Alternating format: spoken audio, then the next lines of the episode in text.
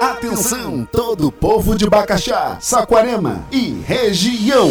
O projeto Cinema no Bairro convida você, sua família e seus amigos para participar de algo inédito. O cinema chegou em nossa cidade.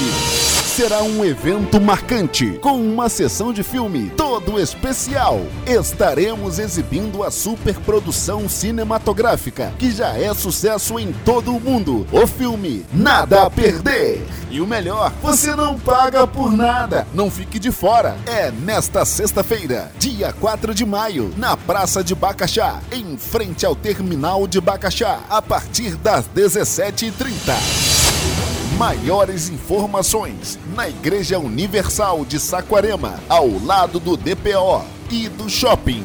E atenção, teremos ônibus gratuito em direção a Bacaxá, com partida às 4 horas da tarde, em frente ao Universal de Saquarema.